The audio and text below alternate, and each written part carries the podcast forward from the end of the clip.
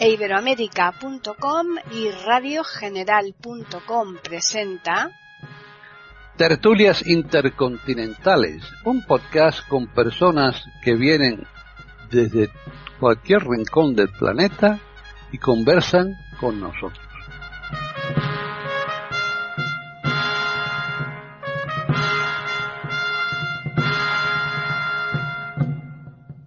Bienvenidos otro día más a Tertulias Intercontinentales en iberoamérica.com.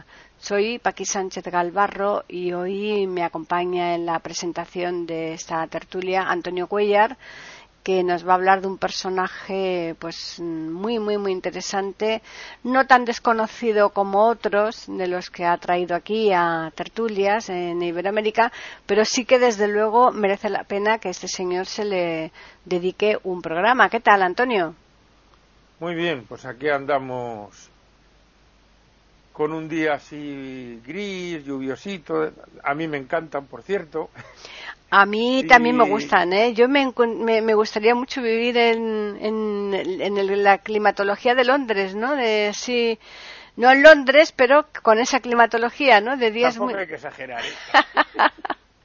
me gusta mucho los días nublados. Esos días grises, sí, sí, sí. de estar en casita, ¿no? Sí, sí. Que te invitan a estar en casa. Hmm. Pues hoy, mm, lo primero, no os pongáis nerviosos. Bueno. No os pongáis nerviosos porque vamos a hablar de un personaje que precisamente descubrió eso, el sistema nervioso, el ah. intríngulis, por decirlo así, del sistema nervioso. Vamos a hablar de Santiago Felipe Ramón y Cajal. Bueno, que el Ramón es apellido en este caso. Eh, ah, sí, mm, a ver, vamos a ver. Mm, hay muchos nombres que son apellidos, por ejemplo, Benito. Entonces, mm, parece ser que la Real Academia o quien diga estas cosas dice que cuando un apellido es nombre debe llevar el de delante para que se distinga. Me explico, porque Santiago Felipe, entonces Ramón y Cajal es para que ese Ramón se entienda como apellido. Eso es muy típico en Aragón, porque este señor nació el 1 de mayo de 1852 en Petilla de Aragón, Navarra. Ajá. Pero ese pueblo está en la provincia de Zaragoza. Bueno, líos administrativos. Sí, exacto, sí, sí. Muchas veces en, una misma calle nos encontramos dos poblaciones distintas. Sí, pues aquí en Sopetilla de Aragón pertenece a Navarra, y, pero es un enclave que está en la provincia de Zaragoza. Sí, o, Molina de Aragón, que creo que pertenece a Guadalajara, por ejemplo. Sí, Molina de Aragón, es, una rasca en ese pueblo de mucho Sí, sí, sí, es tremendo. Mm, pues este hombre nace, como hemos dicho, el 1 de mayo de 1852. Su padre era médico, rural, con lo cual mm, en los tres primeros años viaja mucho, hasta que va a un pueblo que se llama La Res, que era el pueblo de, de su padre, y mm, pues realiza los primeros estudios en los escolapios de Huesca y el bachillerato en el Instituto de Huesca. Luego se trasladan a Zaragoza y en 1870 eh, inicia los estudios de medicina, que en aquellos tiempos eran muy cortitos, eran tres años. Acaba la carrera de medicina y mm, le llaman a la mili, porque en ese momento, en 1873, estaba la Primera República, periodo tremendo y desastroso que produjo la decadencia de España en 11 meses, según los que escriben la historia a veces un poco. Es que ya sabes que las cosas, destruir las cosas buenas se, se, hace en poco tiempo, después recuperarla cuesta mucho más, ¿eh? Bueno, eso es lo que dicen los monárquicos. no, eso, eso, eso, eso es en general. Tú... La, situación de, la situación de España, eh, eh, vamos a meternos en jardines, estos últimos trescientos y pico años han sido gobernados por la dinastía de los Borbones, hmm. salvo excepciones dictatoriales y tal. Eh, en esos 320 años de monarquía más o menos borbona, ha habido, siendo generosos, 10 años de republicanismo. Estos 11 meses y los 9 años, incluida la guerra civil de la otra república. pero parece ser que todos los males de este país vienen de ahí. Bueno, Hmm. el caso es que... Vamos antes, antes que nada, como tú has mm, aludido a la mili, para aquellas personas que no son de España y que no tengan ni idea qué significa eso, es el, el hacer el, El servicio, servicio militar, militar obligatorio. ¿eh? Bien. que aquí se quitó el año 2000, creo, lo quitó Aznar Hmm. y tal. Entonces, esto lo había hecho, mm, le llamaban la, la, mm, la Quinta de Castelar, En- que fue uno de los... De Emilio Castelar. Emilio Castelar, que porque en esos 11 meses hubo cuatro, cuatro presidentes de la República. Este era famoso por su oratoria. Bueno, pues eh, en ese periodo le pilla a este hombre la, la edad, que eran 21 años o por ahí, y ingresa en el ejército. Y mm, dice, bueno, pues eh, hay oposiciones para médico militar, pues mejor que de soldado raso, ¿eh? Porque salió teniente, claro. Claro. Y fue destinado, no os asustéis porque esto es muy corriente en España, al regimiento de Burgos que en ese momento estaba en Lérida. Eso decía Gila el hombre. Sí, en los sketches, sí. Decía, dice, bueno, pero ¿por qué lían tanto la cosa? Porque, por ejemplo, el regimiento Soria Mm, estaba en Sevilla. Ya. Vamos, de norte a sur, totalmente. Bueno, pues mm, ya digo, eh, opta a la plaza de médico militar, queda el sexto de 32, ¿eh? tampoco veis, ¿eh? a veces los genios. Ujú. Y le- es destinado, como digo, al regimiento de Burgos, que en ese momento está en Lérida. Y aquí vamos a hablar de Gila, que no tiene nada que ver con el sistema nervioso. Pero él cuando hizo mm, la remili, porque Gila eh, estuvo en el bando republicano. Y luego tuvo, los que habían hecho la, muchos de los que habían hecho la guerra en el bando republicano tuvieron que repetir la mili. eh, En el otro bando, Bueno, claro. Sí. Pues curiosamente este hombre fue a dar a Zamora, al regimiento de Zamora. Bueno, pues en el Zamora estaba el regimiento Toledo. Y Cádiz decía, bueno, pero vamos a ver por qué. ¿Por qué los regimientos no están donde, donde tiene la población? Claro. Bueno, total, porque por ejemplo el regimiento Soria estaba en Sevilla, a- muy cerquita del colegio nuevo donde estábamos nosotros. Sí, sí, sí. Luego se lo llevaron a Canarias, pero bueno. Y de esas mm, hay muchas, eh, de esas cosas. Pero bueno, son organizaciones que, militares que no tienen. Entonces él, mm, en ese momento estaba la guerra de Cuba, la guerra de los 10 años, estamos hablando de 1873, y mm, él pide ir a Cuba porque y eso significaba un ascenso, o sea, de teniente a capitán. No quiso utilizar recomendaciones que le daba su padre cartas, lo cual porque este hombre era así como muy, eh, ¿cómo diría yo? Ya mm, mm, atrabiliario, eh, peculiar, eh, un- era un genio, ya sabéis cómo son los genios. Entonces, por ejemplo, eh, mm, tuvo problemas en los escolapios porque él no era de memorizar eh, papa- como un papagayo.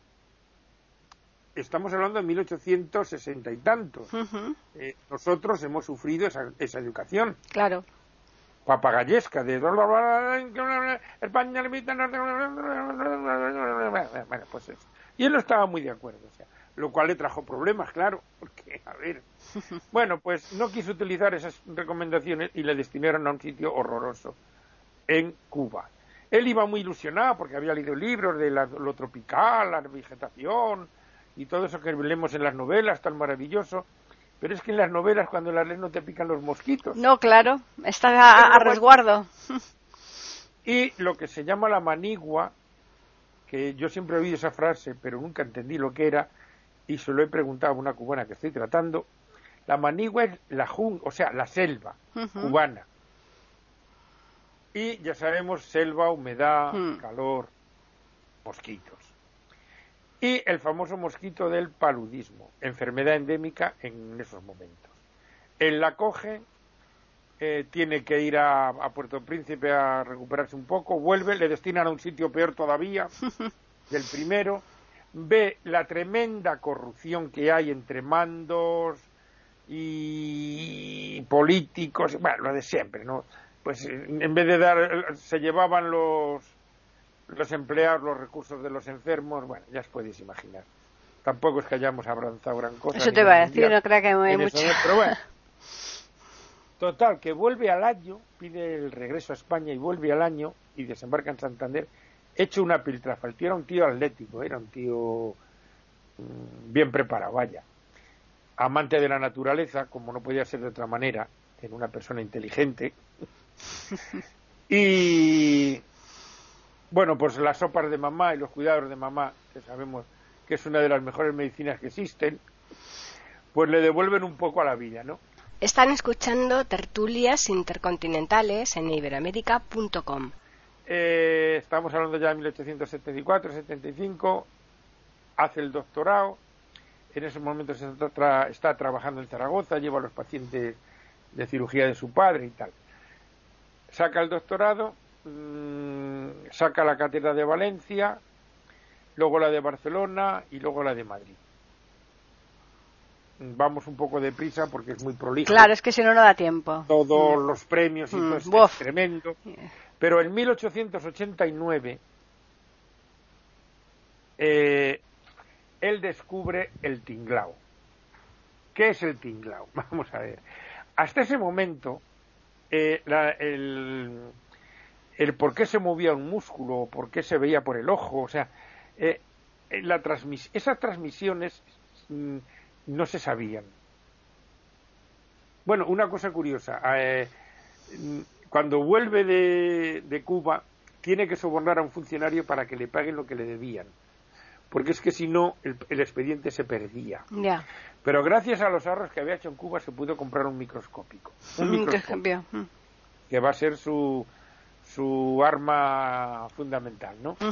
Entonces, él le, llamaban impulso vital a esa cosa extraña, ¿no? Cuando no sabes una cosa. Sí. Como ahora con lo del virus, una cosa así, que no se tiene ni puñetera idea y estamos utilizando los métodos de la Edad Media. Quédese usted en casa y tal. Pero bueno, no es el caso ahora. El caso es que él es el que descubre que es el sistema nervioso, la estructura del sistema, o sea, la neurona, hmm. que es la célula base del sistema nervioso. Y a raíz de ahí, mm, pues va, va a Berlín a una, eh, un congreso médico y tal. Y, nadie, bueno, esto no lo pone en la Wikipedia, esto lo he visto en una serie que hay, sí. en una película. Y, sí, le han hecho una serie en televisión muy buena, sí, sí.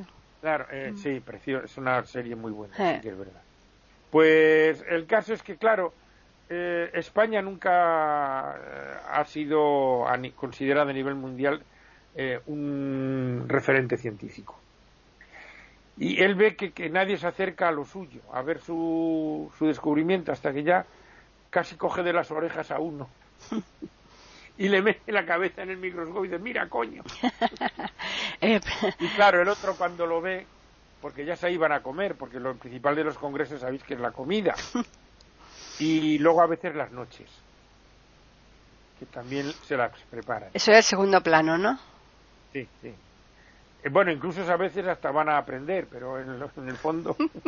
bueno, el caso es que el hombre se queda fascinado viendo aquello y le dice a los compañeros: Oye, venir acá, que esto, mira, mira lo que hay aquí, oye, que esto. Y a raíz de ahí ya pues empieza la cuestión, ¿no? Sí. Eh, no lo voy a decir cronológicamente porque no me lo he aprendido y es un rollo impresionante, pero fue mm, nombrado miembro de la Royal Society de Londres, de la Legión de Honor con el, grado de comendador, mm, doctor honoris causa por la Universidad de Clark, eh, mm, de la Academia de Ciencias de Hungría, de, Baviera, de, eh, de Turín, de, tremendo. Bueno, la Gran Cruz de Isabel la Católica, la de Alfonso XII, un montón de cosas hasta culminar. Con el premio Nobel con el premio Nobel, Nobel en 1906. En 1901 eh, le reconocen, le van reconociendo aquí en España los méritos y tal, hmm. y le crean el Instituto de, Histología y Neurociencia y tal, porque este es el padre de la neurología. Hmm. Muchos diréis, ¿qué es eso de la histología? Bueno, la histología es la asignatura de, medicina o el campo que estudia los tejidos. Y, por ejemplo, los anatomopatólogos, que son los que hacen las biopsias, por ejemplo, ¿eh? para que, que son los que manejan el microscopio, vaya. Claro. Y ven lo, lo anatomopatólogos significa eh, tejidos enfermos, por decirlo así, ¿no? Sí. O estructuras enfermas. Entonces, eh, eso es lo que estudia la histología. Vale. Porque veréis mucho que es eh, eh, histólogo, él va haciendo desde los años 90 hasta 1904, lo hace por fascículos. Mm, diríamos la estructura neurológica de los vertebrados, de los animales y del hombre va haciendo por fascículos, que es una de sus grandes obras. El premio Nobel lo tuvo que compartir con Camilo Golgi, Golgi escrito, porque utilizó su método de tintura para ver los tejidos, claro. con el cual no estaba muy de acuerdo, pero lo utilizó y entonces tuvo que compartir el premio Nobel. En 1908 le hacen eh, senador vitalicio, ya era catedrático de Madrid, por la Universidad de Madrid. Le quisieron que fuera ministro de Sanidad y dijo, no, no, no, no, no dejarme en paz. Porque este hombre, mm, eh, a ver, él hizo su doctorado sobre la patogenia de la inflamación, ¿no? Bueno, vale. Pero él no era médico clínico. Y diréis, ¿eso qué es? A ver, la medicina tiene muchos campos. ¿eh? Eh, ya no digo ya especialidades, porque serían... Infinitas hoy día. Sí. Mm, pero él no era clínico, o sea, él no era médico... Mm, para, atender, para atender a pacientes, sino de investigación. Exacto, a él no le gustaba ese tema. Hmm. Por cierto, padeció la tuberculosis en 1870 y tantos y se salvó. O sea que, bueno, eh, no le ocurría a todo el mundo. Era la, peste blanca de aquellos años. Hmm porque siempre hay una enfermedad de guardia para eliminar a la humanidad. Sí, claro. el exceso de gente. Y cuando una se soluciona, siempre aparece otra. Hmm. O la aparece. Claro, no, hay que, hay que guardar un equilibrio y ya está. Y, si no hacemos una guerra, pero como ahora eso queda muy hortera, pues soltamos el virus. Bueno, quiero decir que eh, eh, él nunca mm, eh, se encerraba en el laboratorio y ahí no sabía si había día, noche, verano, invierno y tal. En la serie no sé si es histórico o no, porque tuvo ocho hijos, de los cuales no le sobrevivieron dos. Pues la noche que descubre el tema, su mujer le dice que se está muriendo nuestra hija y dice, vale, vale, ahora voy. Eso sale en la serie, no sé si es histórico o no. Hmm. Pero no me extrañaría nada, hmm. porque esta gente cuando está a punto de lograr algo no está en este mundo. Hmm. ¿Eh? Y es que era un hijo, sí, sí, pero ellos están en... Claro, gracias a este tipo de gente rara, avanza la humanidad. No, claro, claro. Rasgos poco humanos, hmm. ¿no? Pues... Mm, por eso él dijo, no, yo ministro de Sanidad, ¿eso qué? a mí dejarme en paz. Hmm. Yo donde soy efectivo es aquí. Y efectivamente es ahí. Por eso, a veces mm, las vocaciones o esto están no es que claro su padre era médico pues era el médico y esas veces es un error que se cometen muchas veces haciendo estudiar ya lo he comentado en varias sí. más hmm. haciendo estudiar a los hijos cosas que no les gustan hmm. entonces bueno pues este eh, no quiere saber nada de eso y él sigue a lo suyo le siguen haciendo reconocimientos a nivel va a Estados Unidos y tal. Y curiosamente, hablando con los médicos americanos, le dicen, hemos erradicado de Cuba el paludismo. Y dice que Ramón y Cajal, ¿cómo? Hmm. Sí, sí. ¿Y cómo lo han hecho? dice, aplicando las leyes españolas. Ah, mira.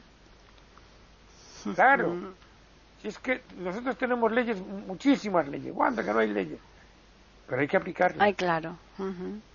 Si no. Pues Malamente. No, Por ejemplo, yo ya lo he contado más de una vez. Hombre, aquí con el cinto es bastante severo y tal igual. Pero claro, aquí no llevar el cinto son 200 euros. En Suecia montamos en el autobús y dicen, póngase el cinto, que aquí son 1.200 euros. Claro. ya, eso, eso, claro, es... La gente se vuelve cívica, nos hmm. ha matado. Hmm. ¿Eh? Sea que a veces mm, por desgracia, eh, mm, tenemos que aprender así. Hmm. Sí, eh, eh, porque por lo que te pueda venir es por lo que cumples realmente cuando ni siquiera eh, habiendo sanción, sin, sin haber sanción se debería cumplir de todas formas. Yo pienso que antes de la sanción debería haber pedagogía y luego ya la sanción. Por ejemplo, lo del cinto.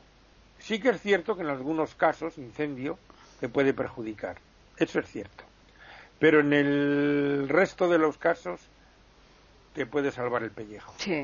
Entonces, a la gente lo que hay que hacer es una demostración y demostrarle y convencerle para que él entienda que esa norma es buena. Y con eso yo creo que eh, lo que pasa es que siempre habrá cazurros, porque eso lo habrá siempre. Siempre, claro. Entonces, a veces ahora con lo que estamos viviendo de no, reuniones de cuatro, no sé cuánto, no sé qué, a partir de las de la noche, a las diez de la tarde, a las cinco de la mañana, lo otro, pim, pam, la gente ve que eh, están dando palos de ciego. Mm, ven que son normas a veces incoherentes, mm, ven que son normas que contradicen las anteriores, o sea, no ven una... Y por eso la gente, eh, esas cosas hacen dudar y ser un poco laxos con el asunto. Están escuchando tertulias intercontinentales en iberamérica.com. Probablemente la pedagogía no sea la mejor o, que los conocimientos que se tienen no son lo suficientes. Bueno, mm, el caso es que ya digo que aplicando las leyes españolas, los médicos americanos, que se habían quedado con Cuba después de echarnos a nosotros, claro, pues erradicaron el paludismo.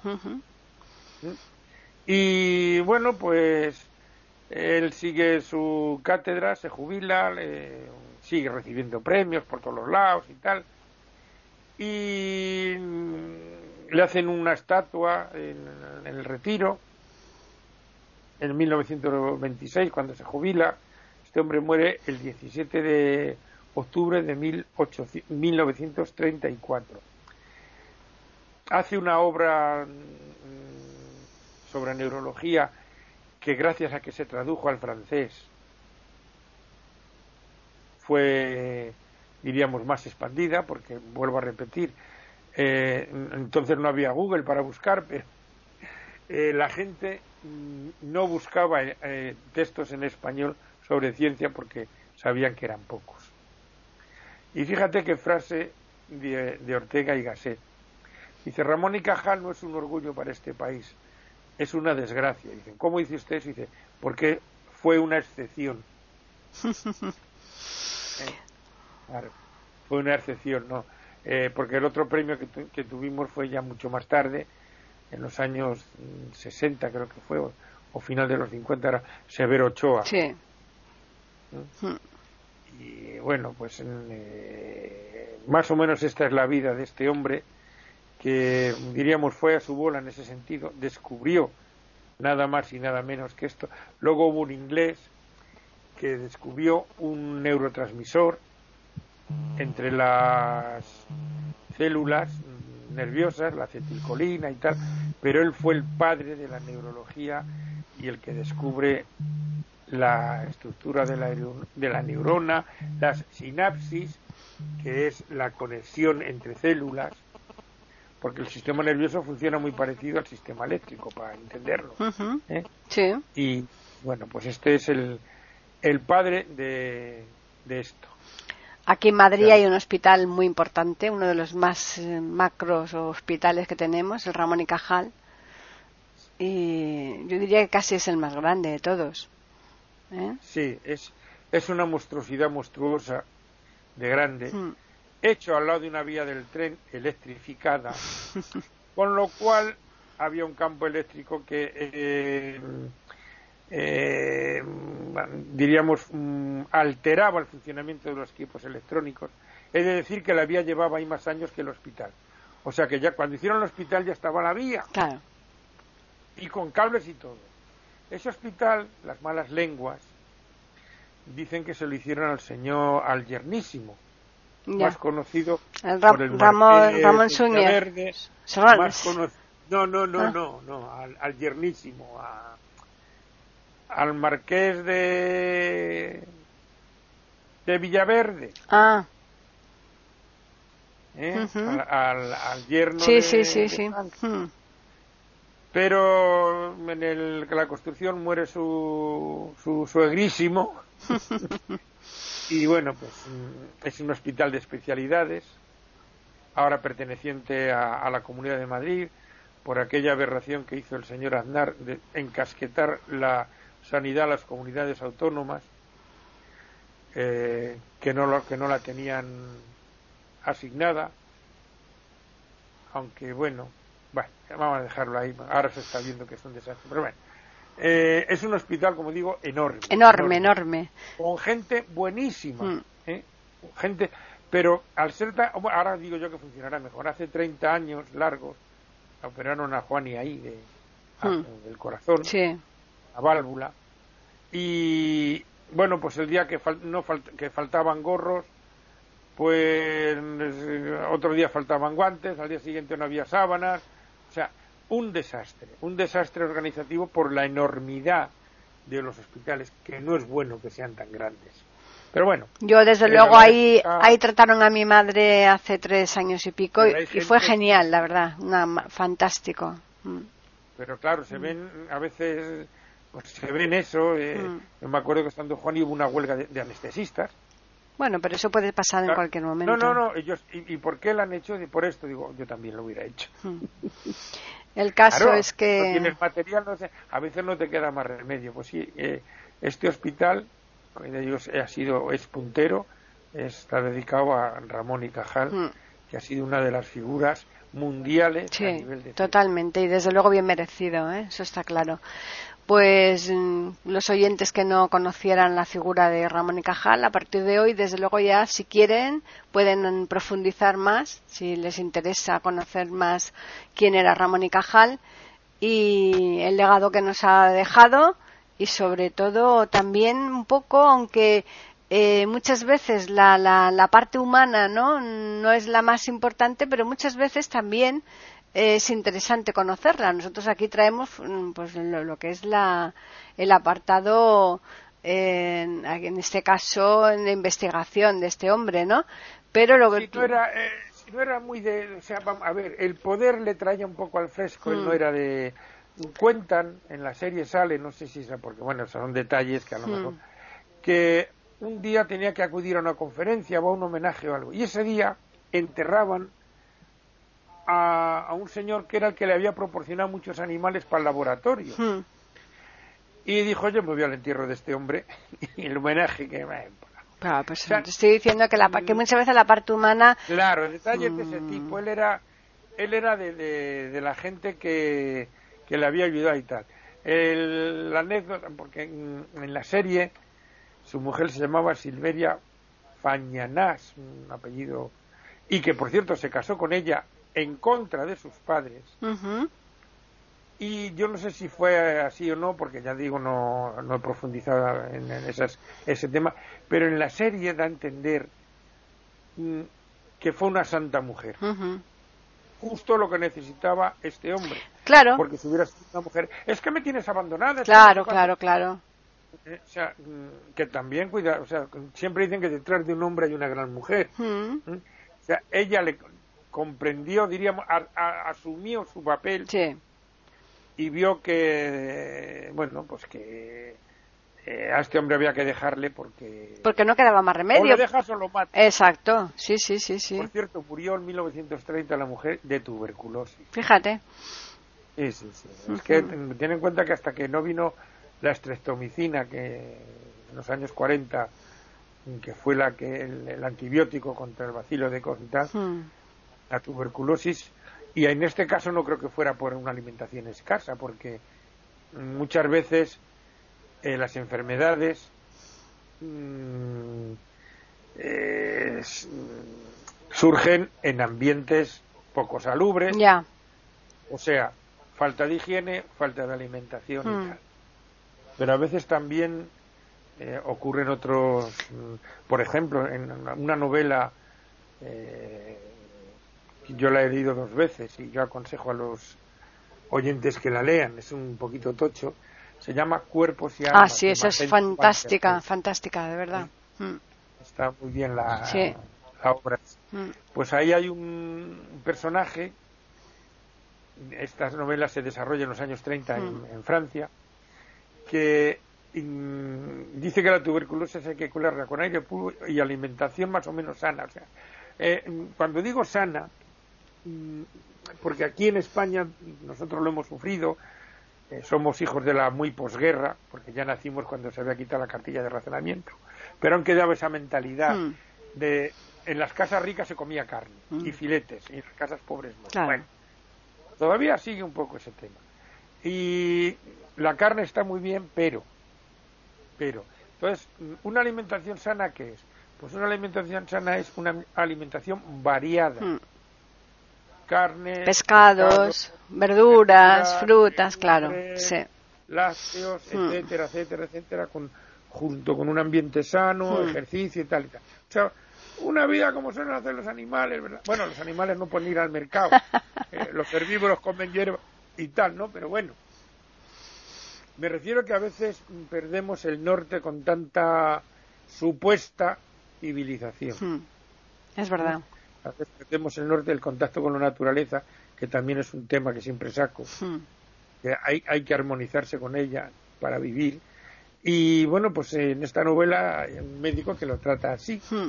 Y muy buena, desde luego. Lleva razón. Eh, esa novela es totalmente recomendable. ¿eh? Cuerpos y almas. Muy buena. Muy buena. Bueno, pues nada, vamos a recordarles a los oyentes que nos pueden escribir al correo tertulias.eiberoamérica.com y también pueden hacerlo al Twitter e con las iniciales EI y la A de América en mayúsculas. Y ahora ya pues eh, nos vamos a despedir. Siempre les vamos a recomendar a los oyentes que no falten la próxima semana, ¿verdad, Antonio? No, porque tendremos otro personaje. Eh, es que lo que me resulta curioso es que no hayan aparecido todavía por aquí, lo cual me viene a mí muy bien porque si no se me agota el receptor. Es verdad, porque... pero a lo, a lo, mejor la próxima vez salimos volando, quién sabe. Porque fíjate que te sorprendiste cuando me preguntaste si se había hecho algo sobre Ramón y Cajal y te dije que no. Tú dijiste, pero ¿cómo es posible, no? Sí, sí. Bueno, Hmm. Sí, sí y no. Yo ahora mismo estoy convencido que paras por la calle. ¿Quién fue Ramón y Cajal? El inventor del hospital. Pues seguro, seguro que la gente aquí en Madrid por lo menos lo asocian simplemente con el nombre del hospital y ya está, pero no tienen ni idea de quién fue Ramón y Cajal. Eso... Ah, amigo, ¿quién metió ayer el gol en el minuto 47 de la Eso lo sabe casi todo el mundo. Con la pierna izquierda, centro de Eso, el eh, fútbol eh, es, ya Claro, pues es, que Ramón y Cajal. Claro, a mí me interesa el fútbol, ¿verdad? La gente es, es que sí, sí, sí, sí, el fútbol mueve montañas y de ahí la millonada que cobran estas personas y a lo mejor Ramón y Cajal cobraba una miseria con, con la cantidad de horas que estaba el hombre ahí con el microscopio. Sí. en fin, bueno, pues nada, les vamos a emplazar, como ya hemos dicho, para el lunes que viene aquí en iberoamérica.com porque les ofreceremos una nueva tertulia intercontinental.